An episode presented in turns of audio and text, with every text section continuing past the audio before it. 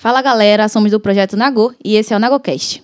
Este é um trabalho do formato de podcast, parte de um coletivo de alunos que uniram suas ideias para difundir conteúdo nesse meio de transmissão.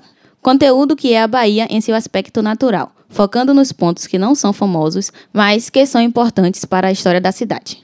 Venha conosco embarcar nessa viagem pela Bahia.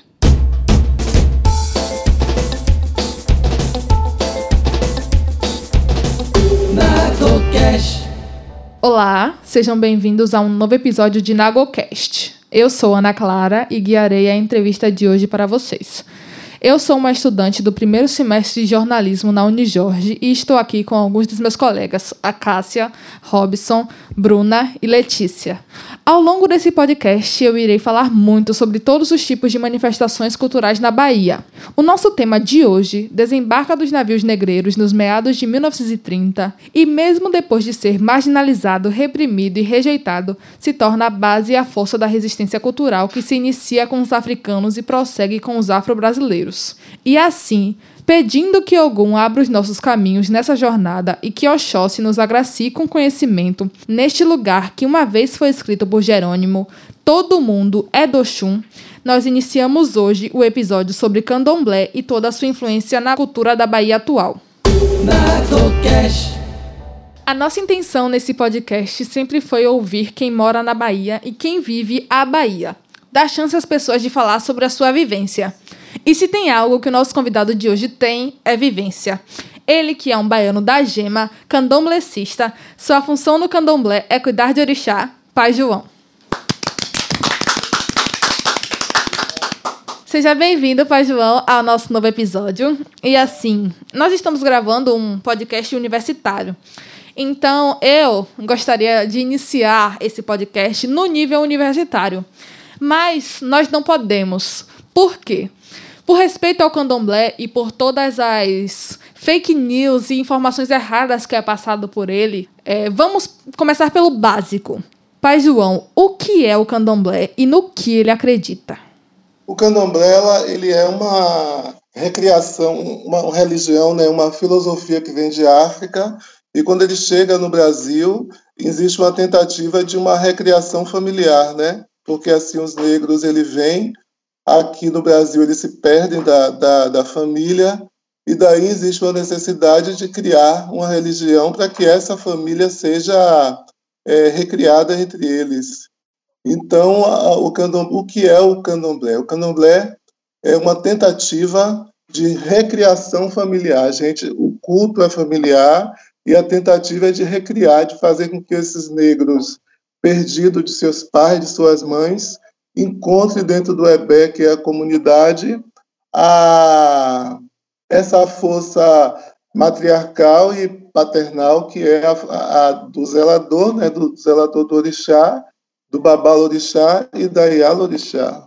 Certo. Na sua introdução, eu disse que o senhor cuida de orixá. Para quem não sabe, seu João, o que é cuidar de orixá? Na verdade, cuidar de orixá é cuidar do ori das pessoas, né?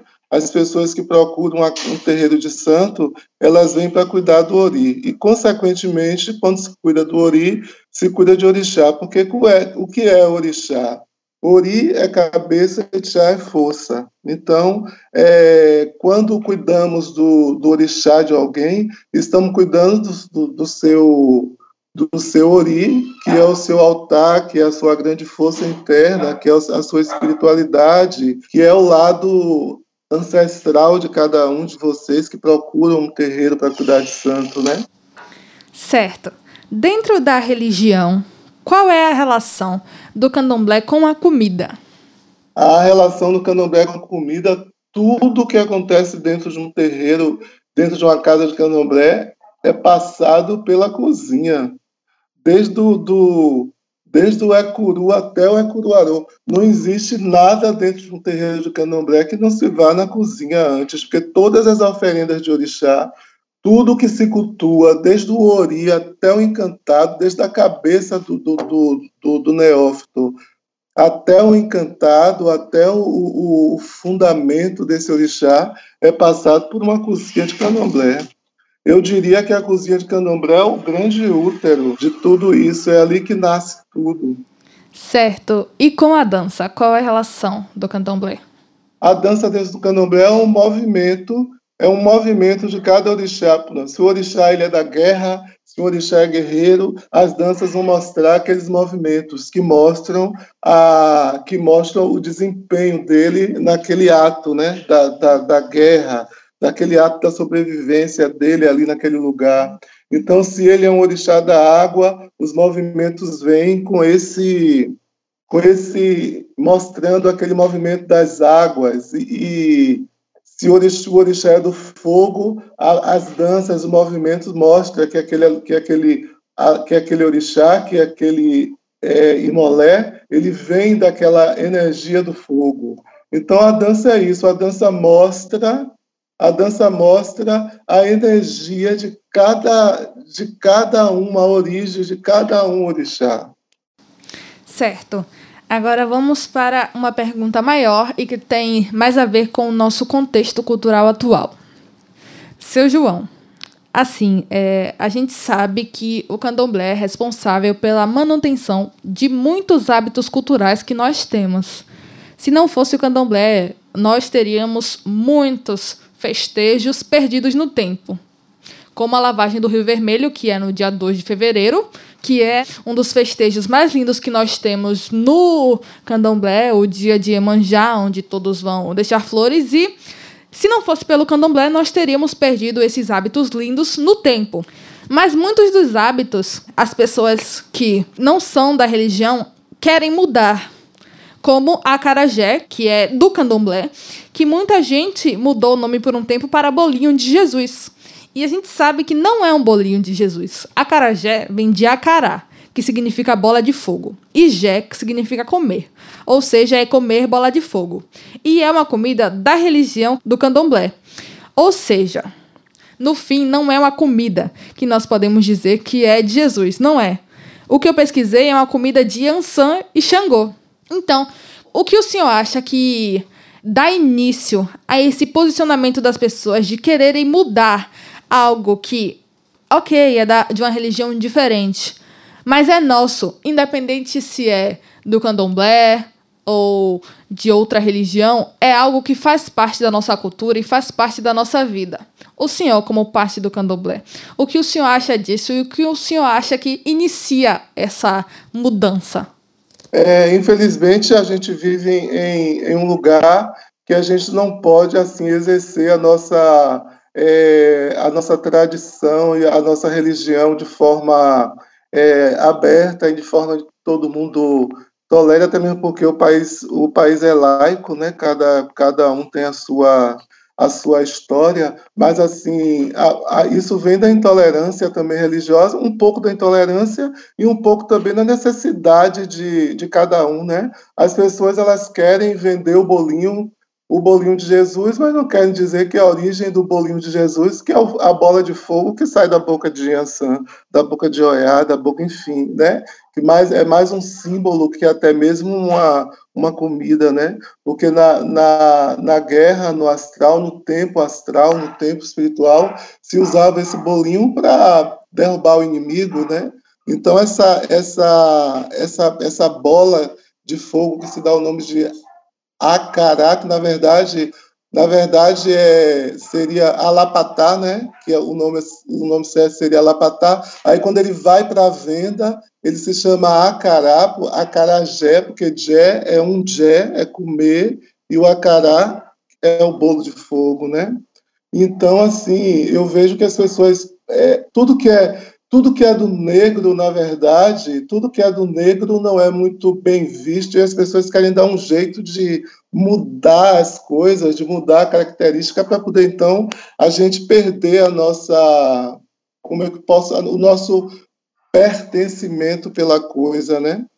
Mas é, é, é impossível porque assim a Bahia, a Bahia é uma, é uma cidade é uma cidade encantada, ela é uma cidade encantada, então quando você vai levar um presente a Imanjá, quando você vai levar um presente a Imanjá, você precisa do encanto, que são as músicas, que são a, a que são os atabaques. A religião do candomblé é uma religião muito percussiva, que usa muitos instrumentos, instrumentos de, canto, de, de toques e cânticos, então a gente precisa introduzir tudo isso tanto na festa de Iemanjá e às vezes usam até no carnaval, nos blocos de afoxé, né?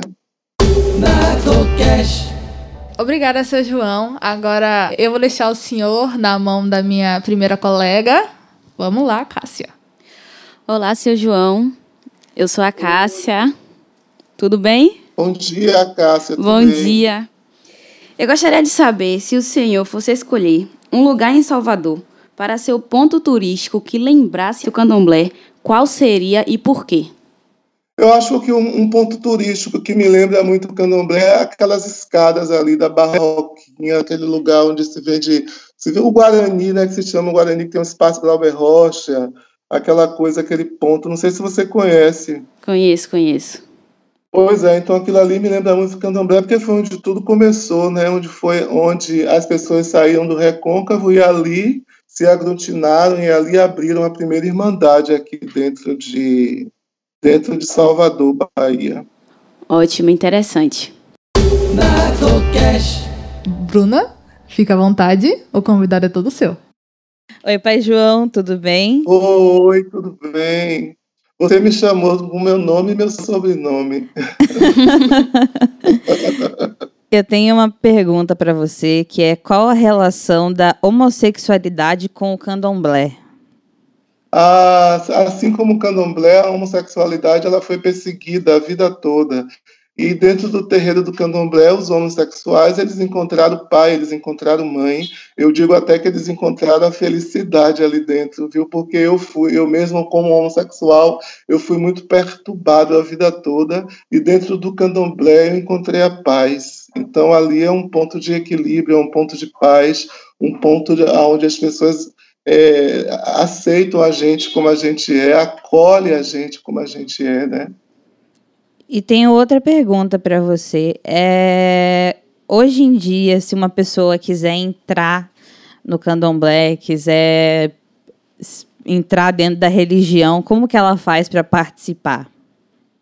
Ela, assim, você fala para participar, para conhecer uma festa ou para entrar como para servir a orixá como religião? Como religião.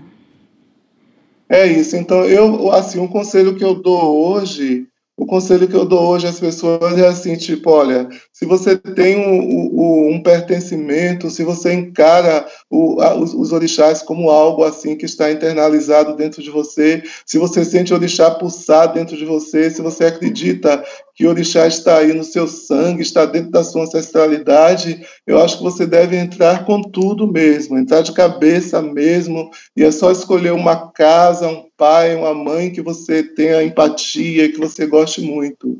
Agora, se você entrar só por só porque Maria e Francisco e João pertencem, aí eu, eu, eu daria um conselho que não, porque o candomblé é uma, é uma religião que você precisa ter pertencimento por ela, você precisa sentir ela dentro de você, porque existe coisas dentro do candomblé que você só faz, que você só faz se você for realmente, se isso tiver mesmo aí na, na sua ancestralidade, se isso tiver dentro de você, porque dormir por 21 dias ou até por mais de 21 dias deitado em uma esteira não é para todo mundo. Tomar um banho de folha de madrugada com água fria não é para todo mundo. Então participar de sacrifícios de bicho isso não é para todo mundo. Então você precisa entender, você precisa eh, receber aquilo no seu coração como como se você estivesse ali é, é, é, fazendo algo de hábito espiritual. É uma coisa assim que o seu espírito tem que entender e aceitar, porque quando o espírito entende,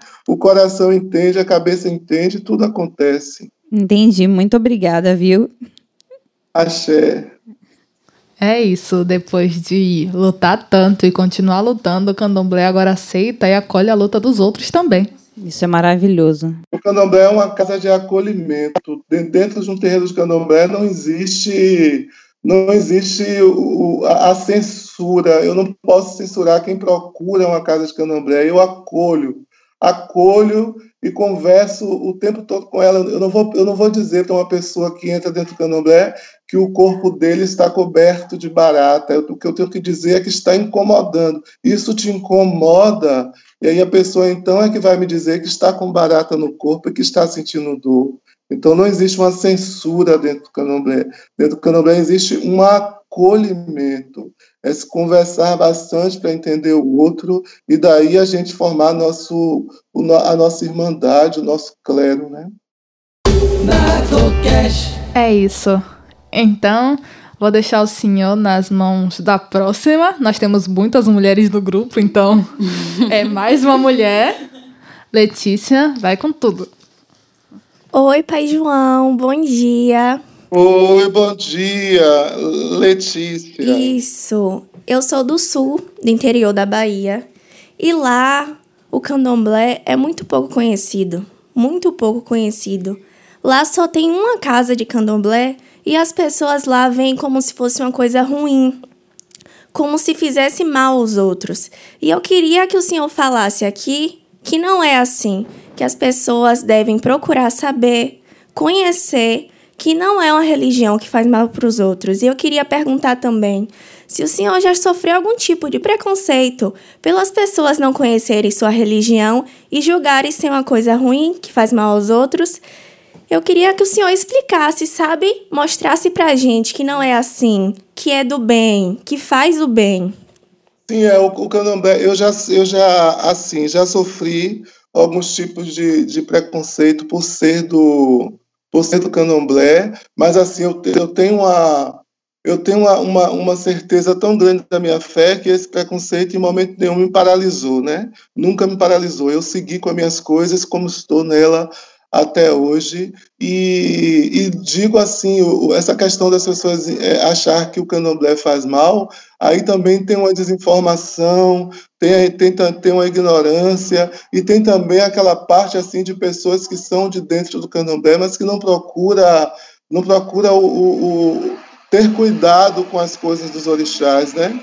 Cuida dos orixás revelia e fazem a, a cultua, cultua os orixás a, a, de qualquer forma, de qualquer jeito, e se coloca qualquer tipo de ebó assim, a, na frente de, de, de em, na, em, uma praça pública, em uma esquina onde se movimentada demais. Eu acho que tem aí também uma coisa das pessoas que têm uma certa ignorância e tem também aí o lado de uma irresponsabilidade do, do, do, sacerdote, da sacerdotisa, que não procura um lugar adequado para colocar certos tipos de oferenda e que às vezes até assusta, porque quando você vê um bicho morto, um bicho sacrificado, você leva aquilo para o mal, você nunca vai entender que aquilo é uma oferenda para sustentar uma, uma energia ou para abrir um caminho ou para fazer um, ou para fortalecer uma, uma, uma, um objetivo, uma coisa assim. Você sempre pensa que por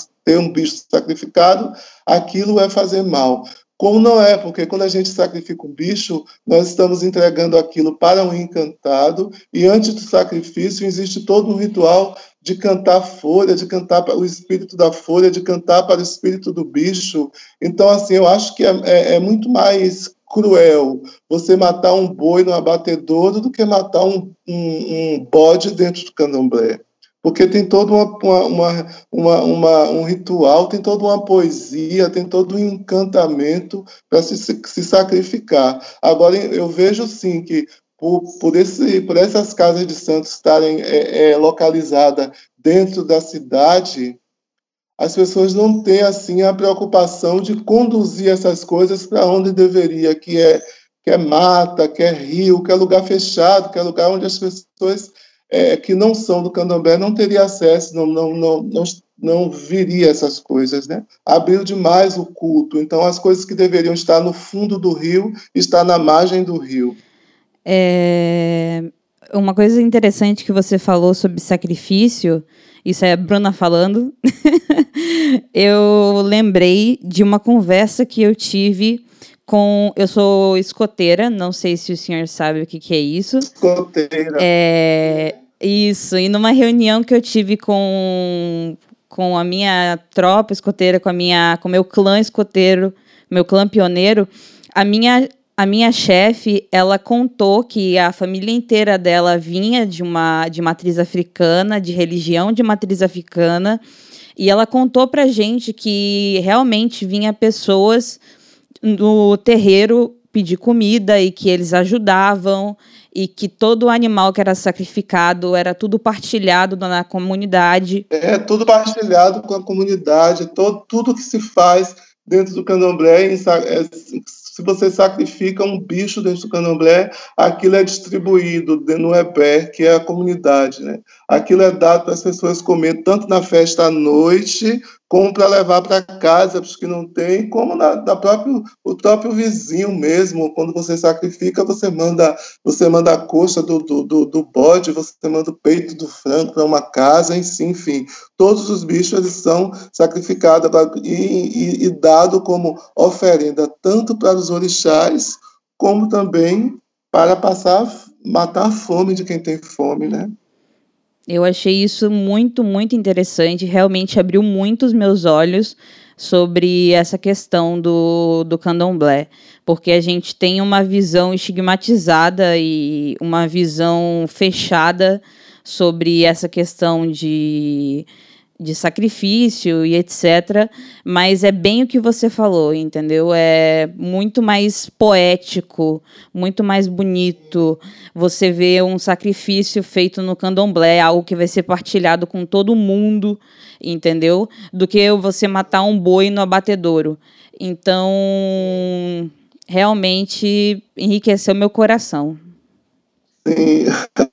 É porque a gente tem, tem, tem, até uma música que a gente canta dentro do candomblé que a gente fala é Adié para lá no Quetum, Adié para lá no Quetum, a fé quer um balá, a fé quer um balá, que vê que já que sunga maanga de cana vamos gudiar. Aí você está dizendo, né? Você está dizendo que a, a galinha é para matar, depois que você mata, você cozinha e distribui para toda a comunidade. Então vamos comer a galinha que que, que nós é, cultua que nós é, sacrificamos para o orixá, vamos comer essa galinha e depois que comer essa galinha, vamos beber muito e cantar. Não é lindo isso? É lindo, é lindo. Tem muita poesia, né? Com certeza. Então o candomblé, é o candomblé ele é uma, uma religião que tem uma influência muito grande, muito grande com o povo, com a cidade, principalmente Bahia, até mesmo com o Brasil, porque é uma religião poética, é uma religião musical, é uma religião onde se tudo, tudo, que, tudo que é feito do candomblé tem a comida e tem a música. É, inclusive, o que a Bruna falou me lembrou que a minha mãe, é, minha mãe é do interior da Bahia, né, de Santo Amaro, e é bem família de interior. Mãe, desculpa. Não sei se eu posso contar, mas Desculpa. É dita. É. Não, é pra contar, pra sair mesmo. Conta, conta, conta, conta. Você chama sua mãe pra cozinha nessa hora. Ô mãe, assim, eu acho que pode, né? Assim, mas é família de interior. Uma mãe, avó, o pai que é meio presente e muitos filhos. Então, muitas vezes não tinha comida. E a gente tem aquele festejo que de Cosme e Damião, o Caruru de Sete Meninos, e a minha mãe dizia que, mesmo ela não acreditando na religião, ela ia, porque muitas vezes era a única coisa que tinha para comer. E o candomblé, muitas vezes, não só nesse dia, é. Muitas vezes era passar o dia inteiro com fome e uma coxa de frango de noite. Dada, entendeu? Então, o candomblé é muito importante, foi muito importante, foi e é, no caso. É, no início mesmo de tudo, quando as coisas eram assim muito é, é, difícil, né? O, a própria casa, o próprio pai de santo ou a mãe de santo sustentava a família com as coisas que eram sacrificadas para orixá, né? Então era quando tinha comida para comer, era quando tinha, quando se tinha uma coisa para sacrificar para orixá, ali você tinha também, você comia junto com o orixá, o orixá comia e dava a comida também a você. Então aquelas crianças eram alimentadas e, enfim, a casa comia quando o santo comia.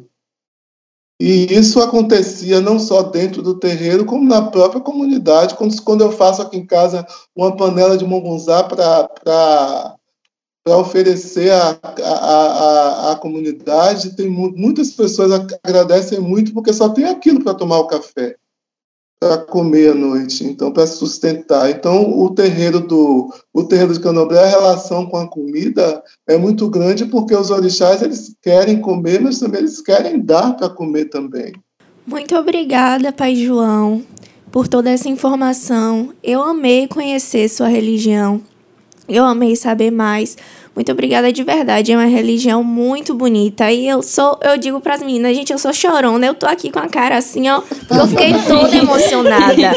Muito bonita a história, o trabalho de vocês. Eu amei. Muito obrigada de verdade. É perseguida, é uma religião bonita, mas muito perseguida por ser uma religião de preto, né? Porque assim, eu, eu sempre digo que as pessoas perseguem o preto. Porque você vai no Oasca, se você vai no lado tom, tomar o chá, você tem é, o, o, chá é alucinógeno, você vai você vai é, é, receber alguma entidade. Se você vai lá em Buda, lá também tem um instrumento. Então assim, se você, é, enfim, tem muitas religiões que têm alucinações e que têm é, instrumentos e que essas religiões elas não são perseguidas. Agora o religiões Existem religiões fora do Brasil que sacrifica bicho também, então essas religiões elas não são perseguidas. Agora, quando é o candomblé, existe uma perseguição porque é religião de preto. Eles não, eles não toleram o que vem do preto, infelizmente. Isso é muito triste, né?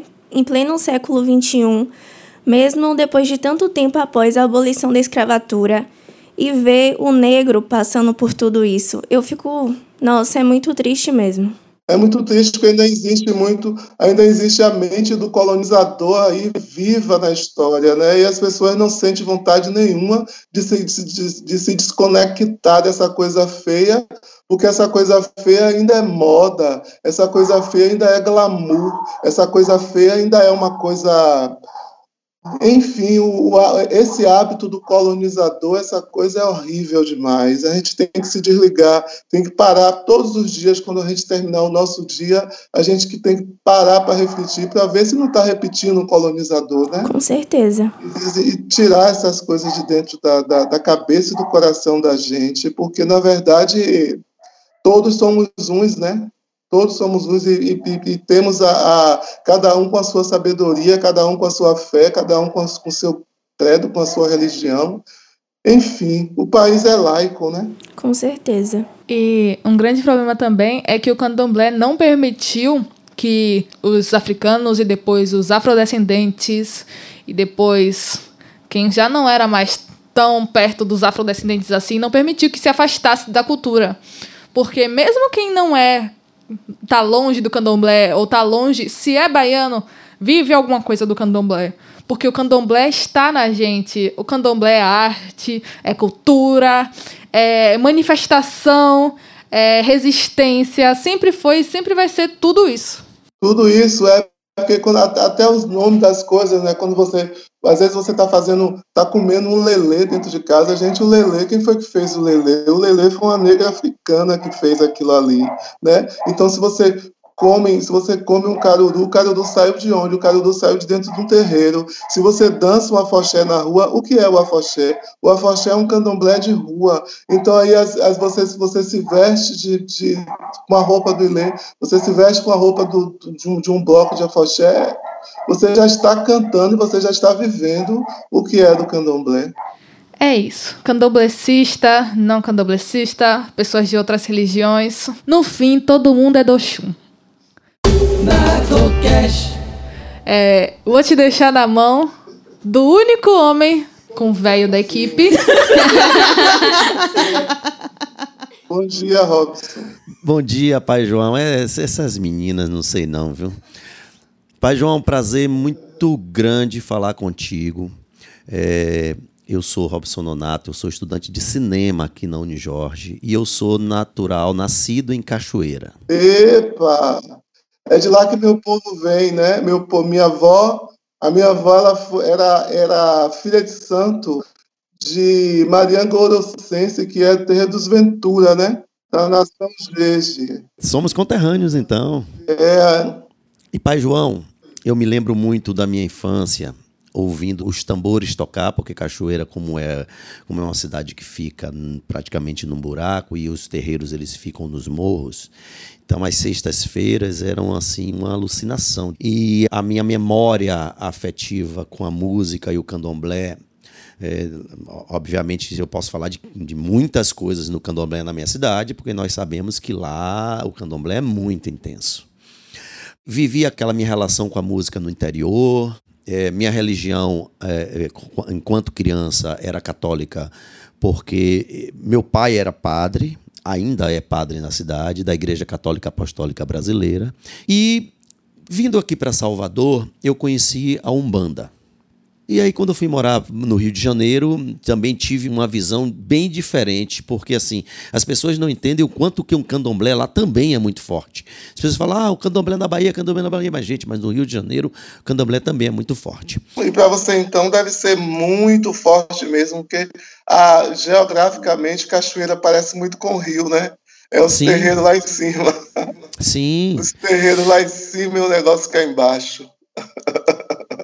E a primeira pergunta, é, eu quero entender do seu coração, daquilo que está no seu íntimo, quanto que te machuca, o quanto que te aperta o coração, quando você, com o seu trabalho, com a sua dedicação, com a, com a sua vontade de ajudar as pessoas, faz o seu trabalho de uma forma muito limpa, de uma forma muito nobre, o quanto que você se machuca quando você vê pessoas próximas, pessoas que você tem uma boa relação, duvidar do que acontece realmente dentro do candomblé, da incorporação, as pessoas acharem que não, isso é uma, isso é uma mentira, ele está aí apenas querendo ganhar o seu dinheiro, está ali querendo te iludir, é um, é um, é um farsante. Isso acredito que nesse seu tempo aí de vivência dentro da religião deve ter visto isso de formas muito dolorosas. É, olha, veja bem, assim, eu, tem, tem essa questão assim de machucar machucar muito meu coração, mas também tem um lado de misericórdia, assim, de, de, eu ter misericórdia do outro, porque eu vejo que existe no outro assim uma falta de fé até neles mesmo. Então, se ele não tem fé nele, como é que vai ter em mim?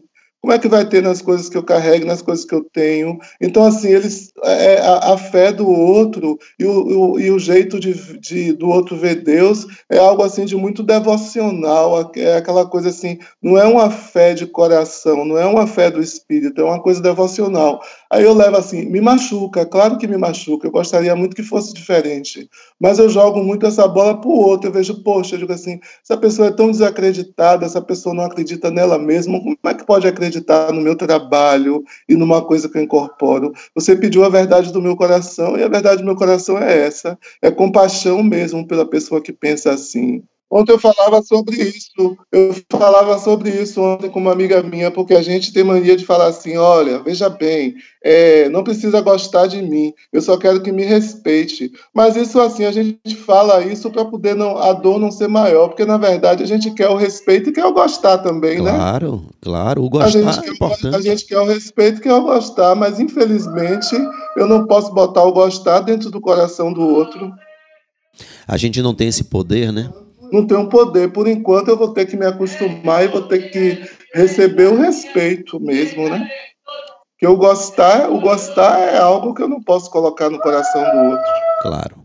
E seguindo, assim, dentro do seu coração, ainda estou aí, eu tô, na verdade, eu estou querendo mesmo entender a sua vocação, porque eu acho que as vocações, elas são muito lindas eu queria que você desse uma voltada na sua memória e tentasse relatar para mim, para os ouvintes, para os meus colegas, qual foi o start, aquele momento que você teve certeza que eu vou ser pai de santo. Porque eu acredito que a sua vida no candomblé deve vir já de muito tempo, você já deve ter passado por vários processos, várias etapas, mas teve aquele momento, aquele insight que você entendeu assim, gente, eu vou ser pai de santo. Tem muito tempo isso? Você se recorda desse momento? Esse momento é claro na sua cabeça? Eu, quando eu, quando eu era menino, quando eu era menino assim de 4, 3 anos de idade, dentro da minha casa, assim, pessoas que vinham de, de as, as, pessoas que da parte do meu pai era de Cachoeira e da parte de minha mãe era de Santo Antônio de Jesus. Então eram pessoas assim que eles não tinham culto à, à igreja católica, né? Eles não eles não iam à igreja católica, mas eu com quatro anos de idade eu armava um altarzinho assim na sala, me ajoelhava e rezava. Quando eu terminava de rezar, eu abria lá o porrão que tinha. Eles guardavam farinha, as coisas num porrão de barro. E aí eu abria aquele porrão e pegava farinha e pegava folha e misturava aquelas coisas e jogava na rua e dizia para minha mãe que tinha pessoas ali querendo comer. Então o meu padrinho, o meu padrinho ele dizia para minha mãe, olha, esse menino ou vai ser é, padre ou vai ser pai de santo, porque ele reza a missa e depois ele joga farofa de, de farinha com folha na porta. E isso, assim, como eu não venho de uma família de pessoas perversas, eu era o maluco da família, mas ninguém me internou em canto nenhum, né? Então, eu era só o maluco, mas ninguém me internou e nem ninguém me batia por isso. Olha, olha, seu João, eu te entendo muito, viu? Mas quando eu fui crescendo mais, aí o meu padrinho, porque assim, o padrinho de um, desse povo de interior é mesmo que ser pai, né? O padrinho tem uma coisa assim de ser pai. Então, o meu padrinho ele trabalhava no mosteiro de São Bento, né? Sempre trabalhou, se aposentou há pouco tempo. Aí, o meu padrinho me colocou no Liceu de Artes e Ofício para estudar, porque ali no Liceu de Artes e Ofício, ali tinha uma ligação com as igrejas e ele imaginava que pudesse é, me introduzir dentro do, dessa coisa da igreja, porque eu de pequeno armava altar e fazia, e ninguém queria candomblé, porque até assim, no meu tempo, Hoje as pessoas usam conta de santo empedurada no pescoço, mas no meu tempo as contas de santo eram dentro do bolso. Eles usavam dentro do bolso, eles não, eles não usavam no pescoço, porque a discriminação no meu tempo era maior. Hoje ainda existe, mas no meu tempo eu estou com 52 anos de idade, então lá atrás ainda era mais perversa a coisa. E como o povo era um povo antigo, ele usava essas contas de santo dentro do bolso, e tudo era feito escondido, usava o bocapio para tudo, que é um mocó né, de palha, se usava o bocapio para tudo, para se fazer tudo, então, de jeito nenhum candomblé. Aí tentaram me introduzir dentro da igreja, né, achando que eu, eh, estudando no liceu, podia caminhar a ser padre. Mas aí teve um dia que eu entrando na igreja de São Bento, eu, eu me bati com uma pessoa que eu tenho certeza que era espírito, não era uma pessoa é, carnal, era um espírito. Ele disse para mim: o seu lugar não é aqui. O seu, lugar, o seu lugar não é aqui. Procure o seu lugar, porque o seu lugar não é aqui. E eu tinha uma devoção danada àqueles santos católicos, eu acreditava. Até hoje, a minha casa tem muitos santos católicos, muita coisa, porque eu sempre gostei muito de Santo Antônio, de São José, sempre gostei muito do, do, do de São Jorge, sempre gostei demais. Na minha casa tinha um quadro de São Jorge, então eu sempre gostei demais disso, né? E aí ele eu me bati com esse homem, que eu tenho certeza que não era homem, um espírito, e ele disse: O seu lugar não é aqui. Bom, você ficou nessa coisa, seu lugar é aqui. Um dia, eu saindo do, da escola, porque o Liceu de Artes e Ofício ele era integral, era de, de manhã até o final da tarde. Aí eu saindo de casa, quando eu cheguei em casa, eu encontrei uma senhora lá dentro de casa, e que eu não sabia que essa senhora era uma tia minha que morava em Dias Dávila. Essa tia minha morava, morava em Dias Dávila, uma tia velha que a gente chamava de vó, passou a chamar de vó. Ela saiu de Dias Dávila porque o rio de Embaçaí encheu e levou as coisas dela, levou a casa dela. Então ela teve que morar lá com meu pai e minha mãe, que era uma casa de usos e frutos. Na, na verdade, ela estava voltando para a casa dos pais dela, da, da, da minha avó, da minha bisavó e do meu bisavô. Então, essa senhora foi morar lá. E essa senhora, era Tumásia Ferreira da Silva, que era Ialorixá, que tinha casa de candomblé. Então, assim, quando essa senhora foi morar lá, porque o rio encheu e ela perdeu tudo, perdeu casa, perdeu tudo, teve que morar lá, então, ela, essa senhora, eu conheci, foi um amor muito grande. Eu, eu amei demais ela e vivia conversando com ela e ela conversando comigo. E ela me entendia, ela entendia a minha língua, ela entendia o meu jeito de ser e ela falava que era filho da Baluaê, que eu era filho da Baluaê e que o meu caminho era cuidar meu caminho era cuidar dos orixás, era servir os orixás. Então, desde essa época, desde de, de, de menino de 12, 12 anos de idade, quando, quando eu saía do liceu a final de tarde que ia para casa e encontrava com ela, era muita conversa, se conversava muito, e daí ela tinha também uma amizade muito grande com algumas pessoas da Vasco da Gama, e que vinha buscar ela para o candomblé, e eu ia para o candomblé com ela. Mas teve uma, um, um, um, um, dia que eu fui para o candomblé sozinho, que foi para o candomblé do Gantuá, e lá a, o, o, santo deu, dando é, é, rum ao santo, né? Terminou o xirei, começou o rum, e aí nessa hora que se cantaram para o santo, eu passei mal e bolei, caí lá no chão, não vi mais nada, bolei, mas bolei com os pés para a rua, que significa que eu não seria daquele terreiro. E aí, com isso, eu contei para ela, disse, Bom, então, meu filho, você não pertence a esse terreiro porque você bolou com o pé para fora, você não pertence a esse terreiro e você tem que ver na, na, na, sua caminhada, você tem que ver a casa que vai acolher seu santo, a casa que vai... Então, assim, desde muito cedo eu, eu já entendia que eu pertencia aos encantados. Aí ficava a dúvida se era o encantamento da Igreja Católica, porque a Igreja Católica também tem magia, se era o encantamento da Igreja Católica ou se era o encantamento do candomblé. Então, cedo, com meus 13, 14 para 15 anos de idade, eu já me via uma pessoa do candomblé. Eu já me via uma pessoa do orixá. Para mim, só se via orixá, para mim, eu só queria orixá. Tanto que depois eu saí do Liceu de Artes e Ofício e fui estudar no Azevedo Fernandes, que é uma escola muito próxima do, do, do, do Liceu de Artes e Ofício, mais para dentro do Pelourinho. E ali tem um SENAC. E o SENAC ele tinha assim um, um ele tinha umas aulas de afro, né, de, de dança afro, de, de cânticos afros, de atabaque. E quando o atabaque tocava, eu não conseguia de jeito nenhum me concentrar em nada na escola, porque tudo me sacudia. Eu queria. Eu não queria saber de, de, de, de eu não queria saber de estudar. Estudei muito pouco, fiz o segundo grau arrastado, porque minha mãe e meu pai falavam muito no meu ouvido, mas assim, o que eu queria estudar mesmo era o candomblé, o que eu queria entender era o candomblé. E daí isso eu fui crescendo, crescendo, quando eu fiz 18 anos de idade, aí pronto, aí eu, com 18 anos de idade eu peguei a minha liberdade e entrei para dentro do terreiro do candomblé e fiquei, estou até hoje. E aconselho a qualquer pessoa entrar para essa religião, porque é uma religião muito linda. Agora ela tem que ecoar no coração, o coração tem que pedir, a cabeça tem que pedir, você tem que, você tem que se ver pessoa do candomblé.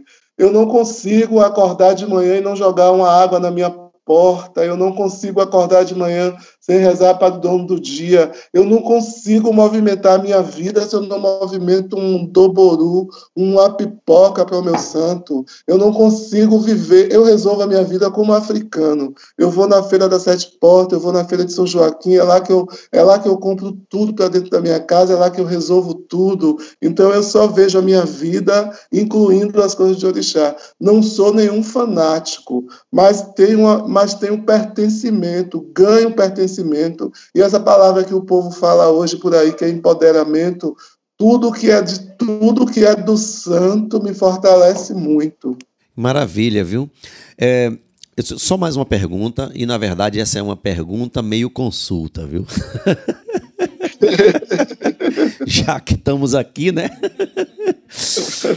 Como eu disse, eu, eu frequentei Umbanda durante um tempo. E no primeiro dia que eu cheguei no terreiro de Umbanda, é, é, e, a, obviamente muita gente não sabe, Umbanda não tem nada a ver com candomblé, são religiões totalmente diferentes, tá? É, um boiadeiro que estava lá foi até mim, me pegou pelo braço, me colocou à mesa. Virou para mim e falou assim: Todas as vezes que você vier aqui, você vai sentar aqui, não onde você estava. Pronto, fiquei lá, não entendi nada. Fiquei, terminou, fui embora. Obviamente fiquei assustado, porque imagine, você chega a primeira vez no lugar, o boiadeiro vai, pega você, coloca a mesa. A segunda vez que eu fui, eu sentei no mesmo lugar, o boiadeiro novamente chegou. Seu lugar é aqui. Você não senta mais lá, você senta aqui, que era na mesa da reunião onde estavam os caboclos. E aí eu falei, aí eu fiquei encucado, eu falei, tenho que conversar com esse boiadeiro para eu entender por que, que eu não posso, que eu tenho que sentar ali. Ele virou para mim e disse o seguinte: Ó, ainda não, mas está muito próximo. Você vai incorporar e você vai trabalhar. Pronto. Fiquei com aquilo na cabeça. Na minha cabeça eu nunca incorporei e nunca comecei a trabalhar. A minha pergunta para você é justamente essa. Você lembra primeira vez, com quantos anos, exatamente primeira vez que teve a incorporação? Essa, essa memória é muito clara na sua cabeça? Você sabia que estava incorporado?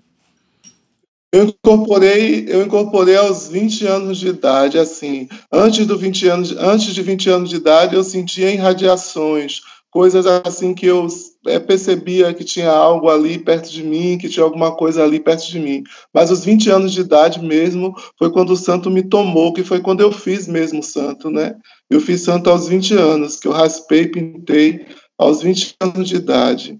Ah, então eu tô, eu tô guardando. Mas, eu tô veja, guardando.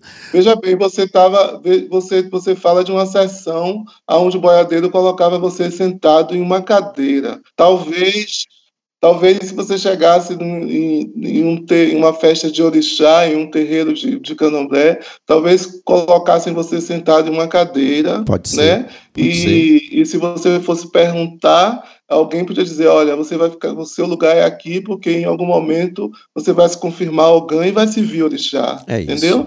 Porque existe existe vários tipos de manifestações dentro do dentro do dentro do candomblé. Existe a manifestação que toma a sua cabeça e, existe a manifestação que toma o seu corpo para trabalhar para orixá, né? É para ir para o mato tirar folha para orixá e, e lopar para orixá, que é sacrificar e tocar o, o- o- e tocar o tambor para orixá. Tudo isso é uma manifestação. Não tem só a manifestação do orixá tomar o corpo, né? Claro. Então você, a sua manifestação pode ser pode ser outras ou em algum dia na sua vida existem pessoas que manifestam velhinho depois que tá velhinho o santo chega, então tem muitas tem um tempo para essas coisas. Claro, isso foi bom você falar, é, é, porque as meninas ficam me dizendo que eu tô velhinho, eu não tô velhinho ainda, viu, gente?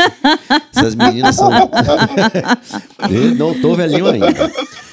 Pai João, ó, muito, muitíssimo obrigado. Assim, eu quero te agradecer é, pe- pela, sua, pela sua presença, pelo, pelas suas palavras. E quero te dizer que eu entendo muito bem, principalmente porque a mãe de santo que coordenava o centro lá de Umbanda que eu frequentava, ela parou porque ela dizia para mim o seguinte, Robson, eu já estou há muito tempo, eu preciso de um tempo para mim, para minha vida, para a vida da minha família, porque é o tempo todo dedicado ao meu trabalho. E eu sei que essa dedicação te tira tudo da sua vida. E eu sei que você faz de coração e agradeço muito ao seu compromisso com a sua fé, com a sua religião e com as pessoas que você ajuda. Axé. Eu tô com uma pessoa aqui na sala me esperando para eu colocar uma consulta. É sempre assim. Todos os, o, todos os dias da minha vida eu sirvo orixá.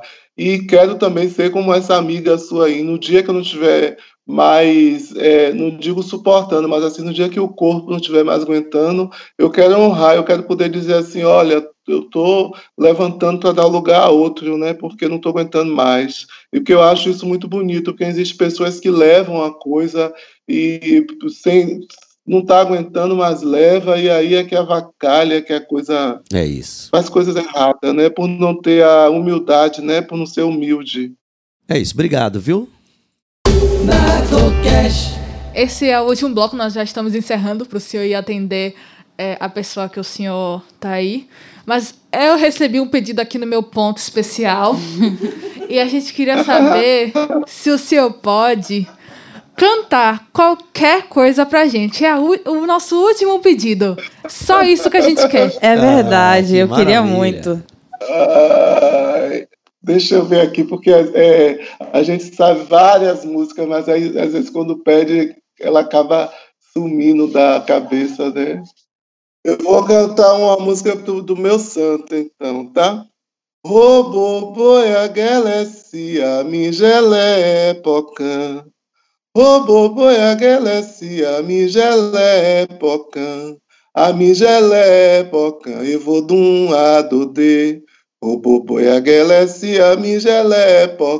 e. Aí os nossos santos estão aqui conosco, está na minha casa, está aqui com a gente, cantando e dançando. Axé. Axé. Axé. É, muito obrigada. Mesmo com toda a dificuldade para a gente se reunir aqui hoje. Muito obrigada pelo seu tempo, Pai João. A gente sabe que tempo é precioso e o senhor dedicou ele pra gente hoje. Eu que, agrade, eu que agradeço por estar aqui com vocês, com um monte de jovens. É. 27 anos, perguntando coisas sobre mim. Não só pra gente, né? Mas pro senhor conseguir dar essa informação às pessoas. O objetivo do nosso podcast é esse. Passar a verdade, assim, a nossa vivência o mais crua e mais real possível.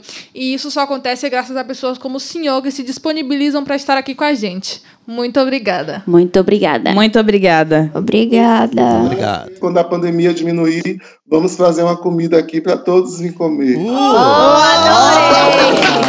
Isso, isso que eu queria saber. Onde fica a roça do senhor e qual o nome? Ah, eu fico no Garcia, é na Dom Manuel I, Fazenda Garcia. E qual o nome da roça? Casa de Ingena. É isso, é, pessoal. Esse foi nosso episódio de hoje. É, deu para entender muito bem que candomblé é cultura, candomblé é religião, é arte, é música, é dança, é comida. A Bahia é candomblé, o candomblé é a Bahia. Tudo que nós somos, nós devemos ao candomblé porque como um estado afrodescendente que nós somos, nós devemos ao candomblé todos os nossos agradecimentos por nos ajudar a manter a nossa cultura e nos aproximar dos nossos ancestrais. Espero que vocês tenham gostado do episódio. Não se esqueçam de seguir nossas páginas nas redes sociais. Instagram, arroba projeto. Facebook, projeto Nagô. É isso, siga a gente no Spotify, que é onde vocês devem estar ouvindo isso, para acompanhar os próximos episódios. E nas outras plataformas digitais também. A gente está disponível em todas as plataformas. Em todo lugar nós estamos aí. Esperamos vocês no próximo episódio.